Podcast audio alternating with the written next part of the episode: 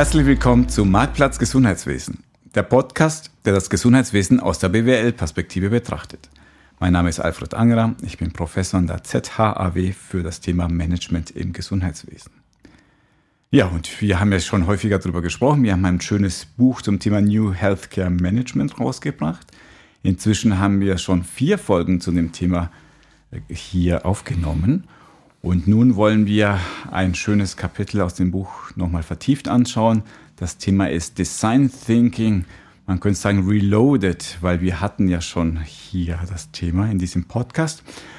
Das, die große Frage ist immer noch, wie können wir denn Innovationen im Expertenumfeld provozieren, also in unseren Gesundheitseinrichtungen.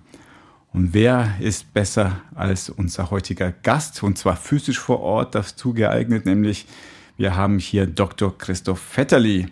Er ist Gründer und Managing Partner bei Vetterli Roth und Partner. Herzlich willkommen, Christoph. Vielen Dank, lieber Alfred, dass ich wieder hier sein kann, jetzt dieses Mal physisch. Ich habe mich sehr gefreut. Design Thinking Reloaded. Ich glaube, das äh, ist das richtige Thema. Wir werden heute ein paar neue Aspekte aus dem Buchkapitel natürlich beleuchten und äh, freue mich auf das Gespräch mit dir. Ja, schön, dich hier zu haben. Wer dich noch im Hinterkopf hat, im Juni 2020, da, da warst du schon mal da, das ist schon zwei Jahre her. Und seitdem ist in der Tat einiges passiert.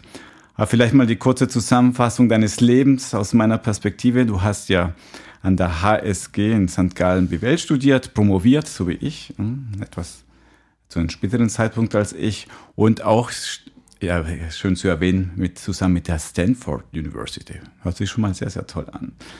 Du hast, glaube ich, die Anzahl von 100 Design Thinking Projekte inzwischen geknackt.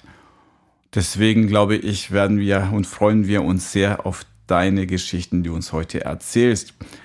Aber das sind ja erstmal die nüchternen Fakten zu dir. Aber du hast ja bestimmt noch drei andere Elemente, die wir zu deiner Person wissen sollten dabei. Ja, das ist eben eine spannende Eingangsfrage. Ähm, also die eine Geschichte, die hast du schon erwähnt. Ich bin seit neuestem sozusagen Unternehmer äh, mit meinem Geschäftskollegen Raphael Roth. Eine ganz neue Geschichte, neue Aufgaben, sehr, sehr spannend. Ich kann den Personen, die vielleicht in diesem Schritt sind respektive die Entscheidung noch noch etwas treffen, äh, nur motivieren, diesen Schritt zu tun. Ähm, eine wunderbare Geschichte. Ähm, und ich sage jetzt mal, die Schweiz lebt ja vom, ein bisschen vom Unternehmertum und ich glaube, da braucht es immer wieder neue, mutige Personen und daher bin ich sehr froh, diesen mutigen Schritt letztes Jahr getätigt zu haben. Ähm, anderer Fakt, ich bin äh, neu Katzenbesitzer. Äh, ich bin mit Katzen aufgewachsen und ähm, ich finde das immer sehr, sehr spannend. Zwei kleine neue Katzen zu haben, ein unglaublich beruhigendes Umfeld dann zu Hause auch anzutreffen, immer jemand zu Hause, wenn man nach Hause kommt und, äh, und ein wunderbares Tier, das ich äh, nur auch wiederum äh, nur empfehlen kann.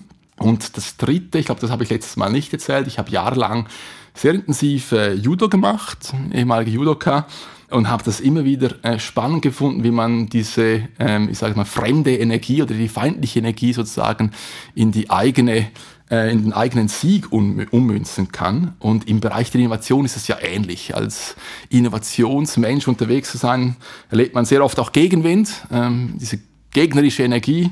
Und ich glaube, da kann man einiges, einiges von lernen, diese Energie zu nutzen und eben die eigene positive Innovationskraft umzumünzen. Von dem her habe ich immer viel vom Judo auch heute noch profitiert. Ich habe jetzt drei S rausgehört. Siamesische Katzen, Sport und Startup, dein eigenes Startup. Also wunderschön.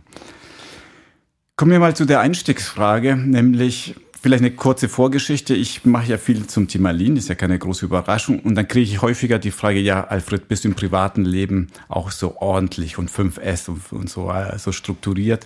Und da muss meine Frage, äh, Frau immer laut lachen, weil nein, ich bin ein Chaot im privaten Leben.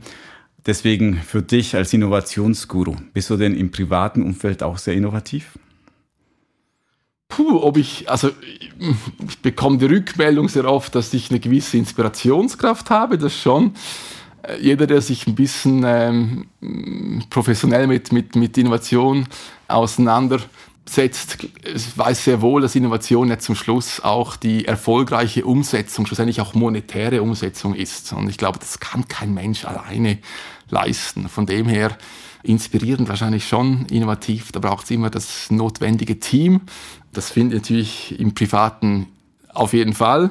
Beruflich ähm, versuche ich das irgendwo auch zu provozieren, dass man eben die richtigen Personen beisammen hat. Wir sind sehr froh, beispielsweise bei uns sehr innovativ oder ein gutes Team zu haben, das Innovation provoziert. Ich glaube, ich selber innovativ, das ist, ein Mensch ist zu wenig. Man braucht immer ein gutes Team, um das wirklich auf den Boden zu bringen. Und inwiefern spielt das eine Rolle, was man so genetisch mitbringt? Also ist das etwas, was man kann, dass man Talent hat oder ist so, dass die Fähigkeit, Ideen zu haben, Innovation voranzutreiben, ist etwas, was man gut lernen kann? Also in meiner Ausbildung relativ viel über ganze Innovationswissenschaften natürlich gelesen. Und äh, wenn ich jetzt, wenn ich jetzt so antworten würde wie typischen Projektmitarbeiter, ähm, Projektteilnehmer bei uns, dann würde ich sagen, naja, ähm, da gibt es gewisse Leute, die sind innovativ, ich bin es nicht. Äh, so reagieren die meisten Personen. Ich glaube, man kann sehr, sehr vieles lernen, man kann sehr vieles an, an, äh, an Faktoren setzen, damit, damit ein innovatives Umfeld entsteht ob bisschen Neugier, glaube ich, muss man haben. Man muss sich in diesem nebulösen Umfeld, wo Innovation ja drin irgendwo auch passiert, das muss man etwas mögen. Also ich habe natürlich sehr oft erlebt, dass Personen, die jetzt eher auf einer sehr kontrollierten, in einer sehr kontrollierten Umgebung stehen und, und einen sehr äh, klaren, standardisierten Ablauf immer genau gleich brauchen, etwas Mühe haben mit dieser Kraft, dass sich was ändern wird, dass, dass man schlussendlich ähm, auch nicht immer ganz genau weiß, was am Schluss rauskommt. Das muss man wahrscheinlich als Mensch im Innovationsbereich auch, auch ein bisschen mögen. Aber wenn man sich mit der Sache bewusst auseinandersetzt, dann glaube ich, hat man gut Voraussetzungen, da in diese Innovationsschiene reinzukommen und das irgendwie auch, auch zu verfolgen. Also man muss Neugier haben, ein bisschen Umfeld, dieses nebulöse Umfeld etwas mögen äh, und natürlich irgendwo auch ein, ein Umfeld, das, das diese Innovation provoziert. Dann kann wahrscheinlich jeder innovativ sein. Das ist schon mal die erste gute Nachricht des Tages. Und ein Verweis auf unsere vielen Weiterbildungsmöglichkeiten an der ZHW. Klammer zu. Wenn ich jetzt Spitaldirektor, Direktorin bin, dann ist natürlich das Wort Innovation positiv besetzt. Ich möchte ja, dass mein Haus innovativer ist als die anderen Spitäler da draußen. Kann man das überhaupt so messen? Könnte ich so ein Benchmark in Auftrag geben, die dann raus, wo da rauskommt, ich bin tatsächlich innovativer als die anderen Akteure im Gesundheitswesen? So the, the Billion-Dollar-Question. Ähm, ich glaube, wenn man so ein bisschen Äpfel und Äpfel miteinander vergleicht, oder es, man muss ein bisschen aufpassen, welche Art von Spitälern, welche Versorgungsumfeld, dass man das vergleicht, aber man kann durchaus, könnte man gewisse Dinge irgendwo auch, auch vergleichen. Und ich habe es vorher schon gesagt, schlussendlich provoziert Innovation auch Erfolg schlussendlich auch finanziellen Erfolg oder Mitarbeiterattraktivität oder sagen wir, Patientenzufriedenheit. Wenn es irgendwo eine innovative Lösung gibt, die sich differenziert von anderen Lösungen, auch von anderen Häusern, dann bekommt man äh, mehr Patienten, bessere Mitarbeitenden, ähm, besseren EBITDA. Da gibt es viele Dinge, die darauf äh, hinweisen. Von dem her glaube ich schon. Früher gab es ein Design äh, Value Index, der äh, designaffine Unternehmungen, das war sehr amerikanisch geprägt, die, die Umfrage, aber die hat sehr stark gezeigt, dass wenn es ähm, wenn's, wenn's Unternehmungen gibt, da waren auch, auch Spitäler mit dabei, respektive Gesundheitsorganisationen, und die etwas mehr von Design Thinking, von dieser Grundhaltung, von dieser Innovationskraft auch in ihre tägliche Arbeit integrieren, dass dort durchaus ein sehr, sehr hohen differenzierenden Faktor entsteht. Das waren Zahlen von über 200 Prozent erfolgreicher, äh, finanziell erfolgreicher als die anderen, die jetzt im gleichen, der gleichen Branche, im gleichen Umfeld eben weniger designaffin waren. Und zwar Design im Sinn von nicht einfach schön kosmetisch, sondern wirklich Gestaltungskraft voll entfalten konnten. Über das sprechen wir ja gleich noch. Also man hört ja schon sofort raus, du bist ja Feuer und Flamme für das Thema Innovation. Wir haben ja gerade ein großes äh, Flagship-Projekt gewonnen bei der InnoSwiss namens Shift und eins der Unterprojekte, da geht es um das Thema Evidenz, Evidenz schaffen beim Thema Innovation. Also, ich kriege ja ständig die Frage, was bringt tatsächlich dieses komische Lean-Zeug? Jetzt darf mal die Frage dir stellen, was bringt dir dieses Design Thinking Innovations Zeugs tatsächlich? Gibt es Evidenz dafür, dass es wirkt? Wie vorher schon erwähnt, also dieses, äh, dieser Design Value Index hat das relativ klar aufgezeigt. Es gab da einige, ich sage jetzt mal, weitere Studien, die natürlich, da gab es eine IBM-Studie, es gibt eine ganz neue Studie von meinem ehemaligen, oder immer noch Kollegen, aber ehemaligen Arbeitskollegen, äh, Professor Übernickel äh, vom HP, wo sehr klar gezeigt wird, dass natürlich eine gewisse designaffine Umgebung, die hat, hat es durchaus in sich und die bringt natürlich äh, Erfolg. Die schafft ein Umfeld, wo die Personen gerne arbeiten. Das ist im Gesundheitswesen nicht selbstverständlich, wie man, wie man das weiß. Ähm, aber man muss natürlich ein Umfeld bieten, wo das auch vollumfänglich angewandt werden kann. Das werden wir nachher nochmal kurz diskutieren, was es auch wirklich braucht. Das sind die Ingredienzen. Es ist nicht einfach ein ich sage jetzt, so muss es sein, sondern man muss wirklich auch die, ich sage jetzt mal, die Plattform präparieren, damit Design Thinking auch, auch, auch gut wirken kann, ja. Ja, das ist wahrscheinlich eine gute Überleitung zum inhaltlichen Thema. Und ich möchte heute nicht mit einer Definition anfangen, was ist Innovation, was ist Design Thinking, sondern wie du das im Buch gemacht hast, nämlich du hast eine ganz, eine kleine Geschichte erzählt in dem Buch, eine reale Geschichte, wie ich heute erfahren habe, nämlich die Ausgangslage ist, es ist Dienstagmorgen in einem Spital, ähm, 7.30 Uhr, eine Internistin ist vor der Tür der IPS, da soll es mitten in der Corona-Welle gleich losgehen mit der Visite, doch es wird nicht so schön ablaufen, wie es in Lehrbüchern steht, sondern es wird zu Problemen kommen. Erzähl mal, was ist denn das für eine kleine Geschichte, die du da tatsächlich erlebt hast? Ein sehr spannendes, reales äh, Projekt, das wir mit begleiten durften, das, das sich sehr positiv entwickelt hat. Corona-Welle, ja, die Pflege war natürlich in Vollmontur schon im Zimmer. Äh, die ärztliche Kompetenz äh, in der ganzen Gewalt sozusagen stand vor dem Zimmer und haben eigentlich durch das Guckfenster den, den Patienten oder die Patienten, die in dieser intensivmedizinischen äh, Umgebung dann versorgt werden mussten, diskutiert und die nächsten Schritte besprochen. Und so ist man von Patient zu Patient gegangen und hat natürlich, die Pflege kam da ab und zu raus, weil sie etwas äh, Weites tun musste, musste wieder von der Vollmontur runter, aber es gab keine eigentliche Interaktion. Was danach passiert ist, das ist der Klassiker, oder? Die Pflege muss dann irgendwo Informationen aus dieser Visite auch bekommen, musste den äh, unterschiedlichen Ärztinnen und Ärzten irgendwo auch nachspringen im Verlauf des Tages, diese Informationen irgendwo hinbekommen, musste nachfragen äh, für ein, ein verschriebenes Medikament. Äh, das hatten sie nicht gerade auf Lager, konnten sie noch ein anderes nehmen, das sich auch aus ihrer Perspektive dafür geeignet hatte. Und so entstand eine extrem aufwendige äh, Versorgung für den Patienten, die man eigentlich auch anders hätte lösen können.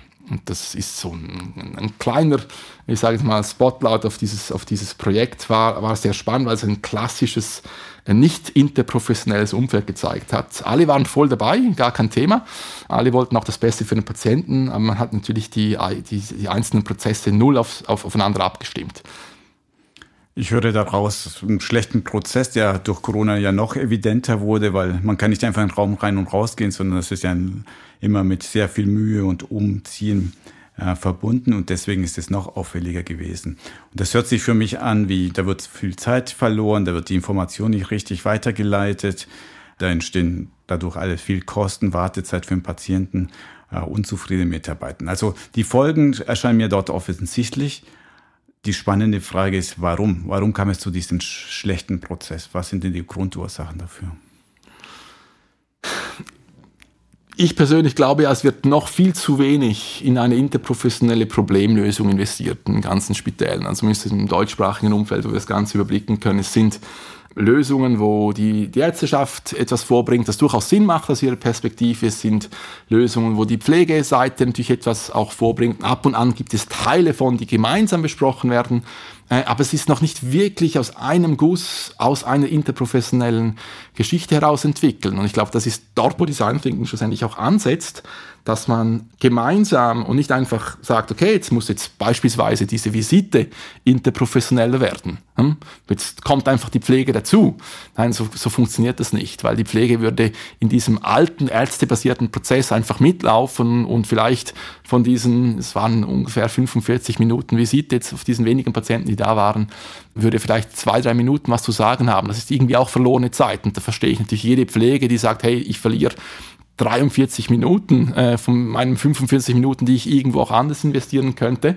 Nein, es muss anders geschehen. Man muss äh, am Ende des Tages muss die Pflege wie auch die Ärzteschaft muss gemeinsam einen integralen Visitenprozess irgendwo einen interprofessionellen Visitenprozess prototypisieren, testen, justieren, damit es wirklich für beide Seiten und schlussendlich für den Patienten natürlich äh, einen Mehrwert bringt und dass die Zeiten auch wirklich gut von beiden Professionen jetzt in dem Fall äh, investiert sind. Nicht einfach, ich setze einfach die Pflege dazu, weil es muss interprofessionell sein. Das reicht nicht. Man muss gemeinsam als Team bewusst interprofessionell, interdisziplinär diesen, diesen Visitenprozess als Prototyp gesehen weiterentwickeln. Das muss von, von Grund auf geschehen. Das kann nicht einfach kleine Änderungen dort und hier.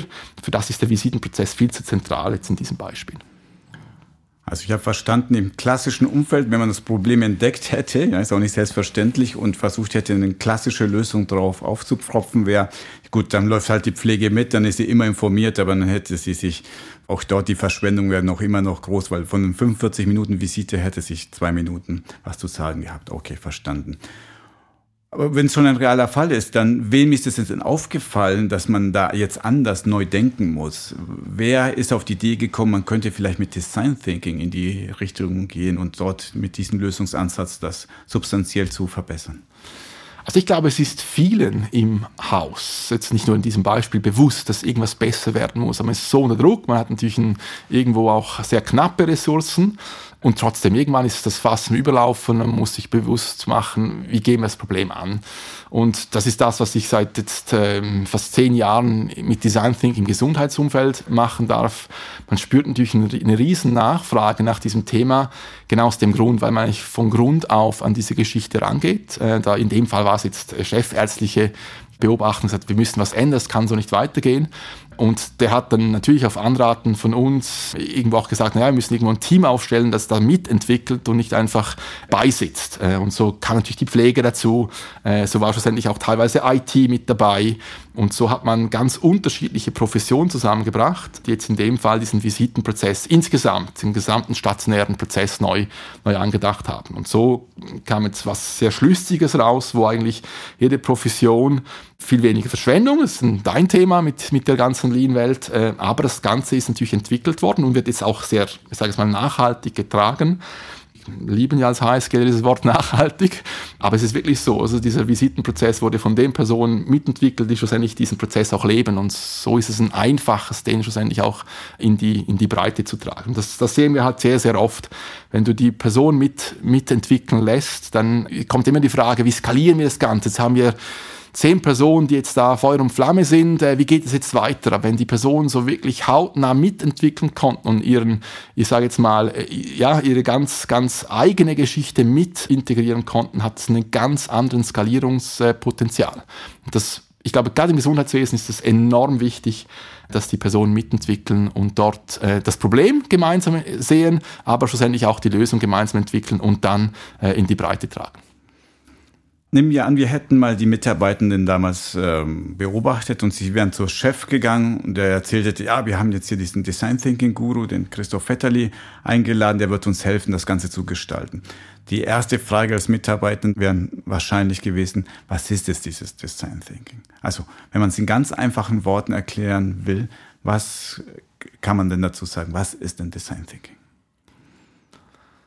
Ist die Frage nach der Definition. Wenn ich paar Vorlesungen dazu halte, sage ich immer, es gibt ganz unterschiedliche. Und mein Mentor Larry Leifer, übrigens Co-Autor in diesem Kapitel, hat immer gesagt, es gibt keine Definition, aber es gibt ein paar Elemente. Ich glaube, wir sind im Bereich der Innovation unterwegs. Also Design Thinking ist sicherlich ein Innovationsansatz, der sich sehr stark durchgesetzt hat, im Gesundheitswesen auch immer mehr. Und der ist sehr prototypenbasiert. Das heißt, wir, wir schaffen bewusst ein interprofessionelles, interdisziplinäres Team, das gemeinsam die Probleme erfasst, gemeinsam auch versteht, was die Bedürfnisse der Mitarbeitenden und Patienten sind im Hintergrund, die man irgendwo auch adressieren muss mit der Lösung. Und dann geht man in diesen, in diesen iterativen Prozess rein, wo man mit Prototypen sehr haptisch versucht, diese Lösungsideen in haptische Prototypen umzusetzen. Man ähm, baut dann wirklich eine Prozesslandschaft auf, man baut irgendwo ein, Board auf, man baut eine gewisse, ich sage jetzt mal, Patientenberatungssituation auf, wo man eins zu eins eigentlich diese Idee durchspielen, durchexerzieren und testen kann. Und ich glaube, das ist das Gewinnende an der Sache, dass man sehr schnell vom Gleichen spricht, weil man ja das gleiche Objekt gebaut hat. Oder? Wenn ich jetzt dich ähm, frage, okay, wie müsste ein, ein, ein, Prozess auf einer Intensivstation ausschauen, dann hast du eine konkrete Vorstellung, ich vielleicht eine. Aber wenn wir jetzt gemeinsam an diesem Objekt arbeiten, das aufstellen und den eins zu eins durchspielen, dann verstehen wir plötzlich das Gleiche darunter. Und es ist dann, man synchronisiert die unterschiedlichen Expertenperspektiven auf diesen Prototypen und dann äh, kann man schauen, ob das funktioniert, was man prototypisiert. Und testet dann, kann unterschiedliche Modelle aufstellen, was funktioniert besser, was ist, wo ist der eine äh, Prototyp stärker als der andere äh, und hat, ich glaube, das ist das nächste, was, was sehr, sehr spannend ist, es hat halt eine enorme Dynamik drin. Man ist sehr schnell in dieser Problemlösung äh, und hat eigentlich, es gibt, ich sage jetzt mal, nie zu wenig Zeit, um einen Prototypen aufzubauen. Also zehn Minuten, wir könnten gemeinsam jetzt hier vielleicht äh, einen Visitenprozess in deinem Büro äh, mal durchexerzieren. Das kann man durchaus machen. Okay, also dieses Thema Prototypen habe ich jetzt verstanden, ganz wichtiges Element. Und machen wir das mal an dem Beispiel der IPS-Station, denken wir das weiter. Also ich hole dich hier und ich bin der Projektauftraggeber und will wissen, ja, wie lange dauert denn das? So mal ganz grob, wie viel Zeit sollte ich denn einplanen, Projektdauer und wie viel Zeit müssen meine Mitarbeiter investieren für das, was du da vorhast, dieses Design Thinking? Der Mensch verändert sich ja als Gruppe, sage ich mal, äh, nicht ganz so schnell. Das heißt, man muss ein bisschen was investieren. Das ist so. Also man muss Zeit investieren. Wir, wir arbeiten immer in, in so Sprint-Logiken, das heißt mehrere Tage typischerweise, die am Stück sind. Wir haben Sprints von fünf Tagen, wir haben Sprints von zwei Tagen, wo wir die Person bewusst eigentlich aus diesem Tagesgeschäft rausnehmen, um ein bisschen auch den Kopf frei zu bekommen für, für einen innovativen neuen, neuen Ansatz.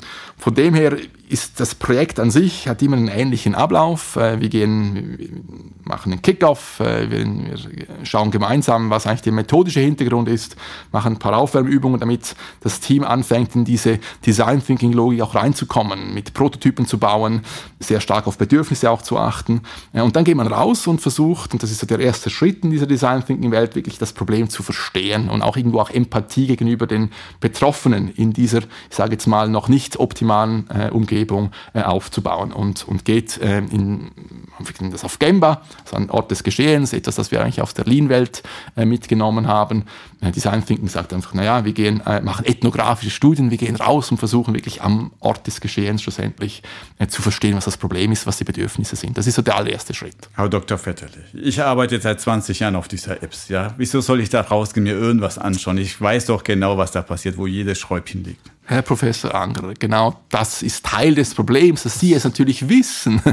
Äh, und das mag gut sein. Natürlich ist es so, dass die einzelnen Personen sehr lange teilweise in diesen Umgebungen arbeiten und ein sehr fundiertes Wissen haben. Und das geht es ja eigentlich gar nicht, dass man das irgendwie negieren oder irgendwie gar nicht beachten möchte. Man möchte dieses, dieses, äh, ich sag mal, diese Erfahrung in das interprofessionelle Team mit reinnehmen. Es nützt eben nichts, dass nur eine Profession, eine Person alleine Blick auf dieses Problem hat, weil er alleine wird es ja nicht lösen können, sonst hätte man das wahrscheinlich schon gelöst. Es braucht irgendwo diesen Teamansatz, wo die unterschiedlichen Personen, Experten, unterschiedlichen Hierarchien, Erfahrungsstufen gemeinsam das gleiche Verständnis über das Problem anfangen aufzubauen. Und so beginnt eigentlich dieser Change.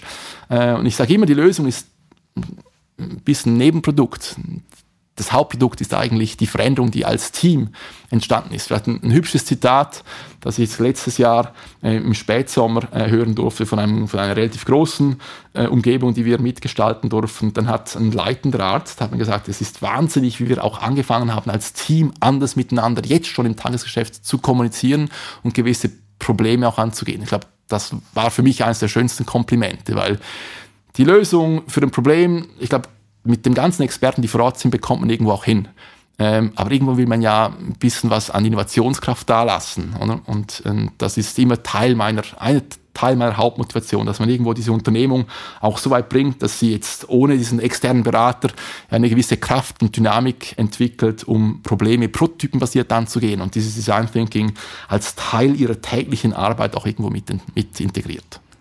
Von wie vielen Leuten sprichst du da? Diese zwei bis fünf Tage hast du ja gesagt, die Sprints, wo du die rausnimmst. Wer sollte dabei sein bei, dieser Ips, äh, bei diesem IPS-Projekt?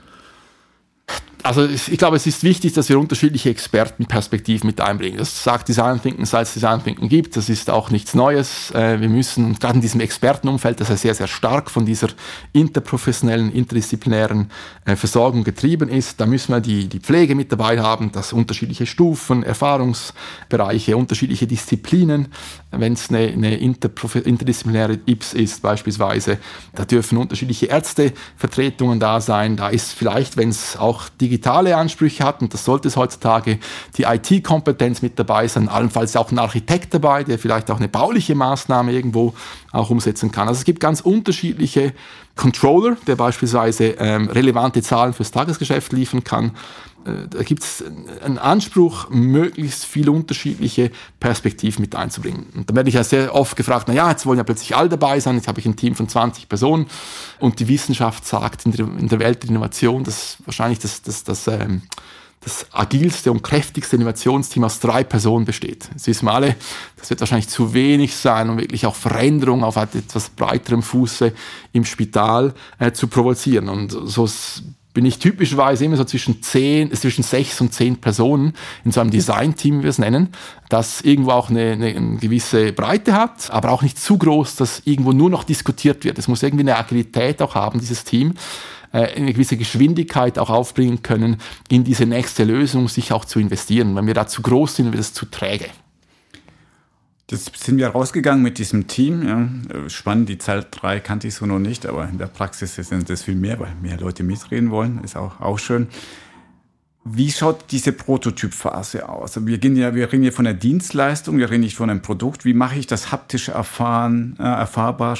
Dieses, wir wollen einen besseren Prozess haben in unserer Patientenvisite. Also man geht natürlich hin und versucht die unterschiedlichen Etappen jetzt in dieser Visite äh, aufzuziehen äh, und zu schauen, okay, ja, irgendwo gibt es eine vorbereitende Phase, versucht sich irgendwo auf diese Visite auch vorzubereiten, wenn es irgendwo professionell sein soll.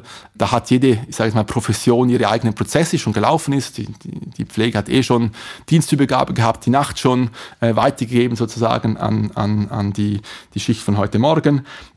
Und, so hat man Etappen, die man durchaus auch haptisch aufziehen kann, im Sinne von, wie bereiten wir uns vor, wann ist der Zeitpunkt, wo wir wirklich als gemeinsames interprofessionelles Team zusammenkommen, dann wie bauen wir eigentlich das Zusammenspiel auf? Und da gibt es durchaus eine Rolle einer äh, Ärztin, die man äh, haptisch auch äh, visuell im Raum haben kann, die Rolle der Pflege, welche Informationen konnten überhaupt bis jetzt zusammengetragen werden, dann was wäre so ein Standardablauf vielleicht an Informationen, die ausgetauscht werden müssen über jeden Patienten, damit irgendwo auch eine gewisse Patientensicherheit gewährleistet ist, die ja in dem Umfeld natürlich besonders wichtig ist. Äh, und so baut man diese einzelnen Komponenten dieses zukünftigen Prozesses auf auf. Man spielt das mehrfach durch jetzt im Bereich der, der Visite äh, und schaut, wie, wie, greift das ineinander. Gibt es gewisse Elemente, die noch fehlen? Müsste man vielleicht dann die, die, die, ich sage jetzt mal, die Vorbereitungsphase etwas anders gestalten, damit man dann in der Hauptvisitenphase sozusagen auch die Informationen dann auch wirklich geben kann? Was müsste da verändert werden? Und beim mehrfachen Durchspielen, der Design Thinker spricht von Iterationen, äh, merkt man sehr schnell, haben wir das Problem richtig verstanden? Haben wir die richtigen Personen dabei? Haben wir die Lösung auch wirklich äh, so erschlagen, dass wir die Bedürfnisse irgendwo auch nachhaltig äh, adressieren. Äh, und das kann dann sehr, sehr schnell gehen. Also die Art von Erkenntnis, und da braucht man nicht viel, oder? Das ist dann nicht irgendwie, dass ich immer diese boah, Kaiser Permanente beispielsweise hat ein Garfield Innovation Center in Auckland, ganz nah an der Bay Area bei San Francisco, 35.000 Quadratmeter. Riesenfläche, wo sie eigentlich alles prototypisieren, super spannend. Man braucht nicht immer so eine Riesenfläche. Es hilft natürlich irgendwo ein Umfeld zu haben, dass diese prototypenbasierte Arbeit Arbeitsweise auch unterstützt. Aber da können es einfache Kartonschachteln tun, es können es äh, ausrangiertes Mobiliar kann es tun. Irgendwo, ich sage jetzt mal immer, etwas Anfassbares, das uns das Gefühl gibt, okay, wir befinden uns direkt vor dem Zimmer. Was geschieht jetzt beispielsweise da? Was ist da für ein Prozess am Laufen? Welche Information kommt? Vielleicht ist welche digitale Unterstützung kommt dazu. Da kann man schauen, okay, was würde ich jetzt auf diesem digitalen Board, dem Tablet, was auch immer, würde ich jetzt sehen, beispielsweise. Also gibt es ganz viele Hilfestellungen, Methoden, die da, die will ich gar nicht alle aufzählen, ganz viele Instrumente, die einem helfen, diese haptische Umgebung irgendwo auch, auch anfassbar zu machen. Was ich sehr eindrücklich vorhin fand, ist, dass du gesagt hast, es passiert ja auch vieles in den Köpfen, äh, nämlich wie reden wir miteinander, Innovation, das Thema Change hoffentlich verankert, also das, was ich nicht sehen kann. Aber was ich mir natürlich erhoffe, indem ich viel Geld bezahle für diese Innovationsübung, ist, dass sich der Prozess tatsächlich verbessert und was rauskommt, was wir so vorher nicht hatten. Ja. Bleiben wir beim Beispiel Visite. Was hat denn deine Gruppe da rausgefunden? Was ist denn jetzt anders in der neuen entwickelten Visite, das man früher so nicht hatte? Also wir haben das ähm, in dieser gemeinsamen Begehung vor Ort haben wir ähm, gemessen, wie viel Zeit jetzt wirklich interprofessionell ist. Und das waren von diesen 45 Minuten waren es wirklich drei Minuten. Und was sich jetzt geändert hat, ist ja, dass es praktisch 50-50 ist. Also wir haben praktisch paritätische Anteile an dieser Visite. Und das zeigt so ein bisschen auch, wie die Informationen zusammenkommen. Es braucht beide Berufsgruppen praktisch gleich viel, äh, um schlussendlich dem Patienten die beste Versorgung bieten zu können. Und so hat sich einerseits diese Zeit äh, verändert, die man gemeinsam nutzt, und die Zeit danach. Das ist wahrscheinlich der viel größere Effekt. Das heißt, es gibt viel weniger Nachfragen. Die einzelnen Professionen können jetzt eigentlich ihrem, ihrem ich sage jetzt mal, ihrer Aktivität ungestört nachgehen und abgestimmt eigentlich in die nächste Etappe gehen. Und das hat vorher hat das Stunden gedauert, über den ganzen Vormittag hinweg, äh, bis man dann wirklich alles zusammen hatte. Und das waren dauerndes Suchen nach Informationen, es waren dauernd Telefonieren, die andere Gruppe wieder stören oder die Information nicht haben, eine Hypothese aufstellen. Und man ist eigentlich sicherer unterwegs, äh, man ist äh, schneller unterwegs. Also die Personen sind eigentlich mit dem Visitenprozess viel, viel respektive mit der Nacharbeit aus der Visite viel, viel schneller fertig. Das heißt, die zwei Berufsgruppen war Pflege und Ärzteschaft. Und früher hatte die Pflege drei Minuten, jetzt hat sie eine wichtige Rolle. Das heißt, ihr habt Aufgaben, die sonst die Ärzteschaft hätte den Pflegen gegeben. Was ist Job-Sharing oder äh, Task-Shifting, meine ich? Also man hat es anders strukturiert. Dann ist er herangegangen und hat gesagt, schlussendlich äh, muss man vielleicht nicht alles, was man jetzt in der Visite so ursprünglich mal gemacht hat, in die Visite haben, sondern es geht wirklich darum, dass wir die Informationen von der Ärzte wie auch von der Pflegeseite zusammenbekommt in diesem wertvollen Prozess am Patientenbett. Das war jetzt eine, eine IPS, wo die meisten Patienten nicht ansprechbar waren. Darum ist die Interaktion mit dem Patienten jetzt, jetzt war jetzt in dem Fall relativ gering und dann durch Corona eh noch äh, dezimiert. Aber man hat schlussendlich hat man diese gesamte Paketstruktur, was passiert wann, hat man neu strukturiert. Und jetzt gibt es gewisse Dinge, die nach der Visite gemacht werden von Ärzten, weil es war auch nicht notwendig in dieser wertvollen Zeit mit der, mit der Pflege, wie auch die Pflege hat gewisse Dinge nachher gemacht, wo sie jetzt in der Visite macht. Und so hat man eigentlich einen, einen effizienteren Prozess, wo das, das Team jetzt nicht gestresster ist, wo sogar war immer die Meinung, hey, wir müssen viel mehr äh, intensiv medizinisches Personal haben, was eh sehr, sehr schwierig ist zu bekommen. Und das brauchen sie jetzt eigentlich gar nicht mehr, weil sie sich anders aufgestellt haben und irgendwo schlussendlich auch ihre knappen Ressourcen effizienter nutzen. Äh, und das nicht mit noch mehr Auspressen dieser Zitrone, sondern einfach diesen grundsätzlichen Prozess neu strukturiert. Aber ich muss ein großes Lob an dieses Team richten, weil es war von Anfang an sehr motiviert, wirklich jeden Stein umzudrehen und sich zu überlegen, muss das wirklich so sein oder nicht. Das denke ich mir ist entscheidend und hoffentlich kein K.O.-Kriterium, wenn jetzt Leute zuhören und sagen, ah ja, das hört sich schön und gut an, aber das hat in der Klinik geklappt, aber bei uns wird es nicht klappen, weil die Leute bei uns nicht so innovationsfreudig sind oder nicht so offen. Aber du hast ja schon, wenn ich mich richtig erinnere, vor zwei Jahren gesagt, das ist oft eine Ausrede. Wenn man die Leute begeistert, richtig anpackt, dann wirst du auch mein Team an Schlafmützen, kannst du doch hier begeistern für das Thema. Also ich glaube, einerseits gibt es ganz wenige Personen in so einem hochkomplexen Expertenumfeld, wie ein Spital es ist, die sich nicht begeistern lassen von einer besseren Lösung, die schlussendlich den Patienten wie auch den Mitarbeitenden zugutekommt. Ich glaube, das muss für beide schlussendlich stimmen, weil wir werden keinen Patientenversorgungsprozess verbessern können, wenn nicht die Mitarbeitenden irgendwie auch dahinter stehen und in einem Umfeld arbeiten können, wo es passt für sie. Und ich glaube, darum ist es kaum wirklich der Fall, dass jetzt ein Team sagt, nein, wir wollen keine verbesserte Situation, um diesen Patienten zu versorgen. Wir wollen keine stressfreiere Umgebung. Wir wollen keine abgestimmtere Geschichte. Ich glaube, dieses Team äh, wäre am völlig im falschen Ort. Und ich bleibe bei der Aussage von, von vor zwei Jahren, das ist genauso. Äh, ich glaube, wenn man eine gewisse Energie, eine gewisse, ich sage jetzt mal auch, auch Dynamik in so ein Team bringt und aufzeigt, was sie als Team auch gemeinsam äh, prototypisieren, schlussendlich auch einbetten können, dann ist die halbe Miete getan, ja. Kommen wir mal weg von diesem Einzelfall um, zu dem generellen Lessons Learned. Du bist ja einige Jahre schon unterwegs in der Branche mit Design Thinking. Hast du das Gefühl, es hat sich was verändert in den letzten Jahren, wie Design Thinking im Gesundheitswesen angewendet wird? Also es hat sich grundsätzlich was geändert. Ich glaube, das Gesundheitswesen hat äh, auch im deutschsprachigen Umfeld sehr wohl erkannt, dass, dass welche Kraft in dieser, in dieser prototypenbasierten Arbeit und Problemlösung auch steckt. Äh, auch wenn nicht immer die innovativsten Lösungen kommen, weil dann irgendwo auch die Rahmenbedingungen vielleicht sehr einschränkend sind, heißt das nicht, dass man Design Thinking nicht anwenden kann. Ich glaube, das haben sehr, sehr viele gelernt, weil sie haben gesehen, dass das Zusammenkommen, das gemeinsame Entwickeln, wirklich gemeinsam relativ hierarchiefrei, dass auch das äh, geschieht regelmäßig. Nicht so, dass wenn jetzt der Chefarzt immer auf Platz ist oder die Chefärztin, äh, dass immer diese Lösung umgesetzt wird, ganz und gar nicht. Im Gegenteil. Ich glaube, da hat sich, das hat sich geändert, dass, dass das wahrgenommen wird, dass man die Kraft, dieses Potenzial sieht. Und ich glaube, ich selber, ähm, wir gehen als Team ein bisschen anders in die Sache ran. Früher war ich sehr, sehr methodengetrieben. So muss es sein. Du musst jetzt genau diese Patient Journey aufziehen mit diesen Erlebnispunkten. Äh, und jetzt musst du den Prototypen genau so kreieren und jetzt musst du diesen, dieses Mockup so machen. Ich glaube, ähm, das hast du im Lean selber auch äh, erlebt. Ähm, ich glaube, wenn ein bisschen was an, an Erfahrung zusammenkommt, hat man auch eine gewisse Distanz zur sehr methodischen äh, Geschichte. Ich sage nicht, dass Methode weniger wichtig ist, aber ich glaube, was mir heutzutage auffällt, ist, dass die meisten Teams und wie, wie vorher schon erwähnt, sie sind zu begeistern, um ein besseres Umfeld, ein innovativeres Umfeld zu, zu schaffen, dass wenn man eine Plattform bietet, wo sie unterschiedliche Methoden, auch ihre eigenen Methoden, die sie vielleicht einbringen, nutzen können, äh, dann hat man einen viel, viel nachhaltigeren Change äh, initiiert, als jetzt muss man das genauso machen, weil es irgendein Design Thinking Experte so jetzt mal gesagt hat. Ich glaube, man muss den Personen ein bisschen Freiheit geben, ein bisschen auch selber herausfinden, welche Art von Methode für ihr eigenes Umfeld funktioniert, mit den unterschiedlichen Persönlichkeiten, die es ja gibt.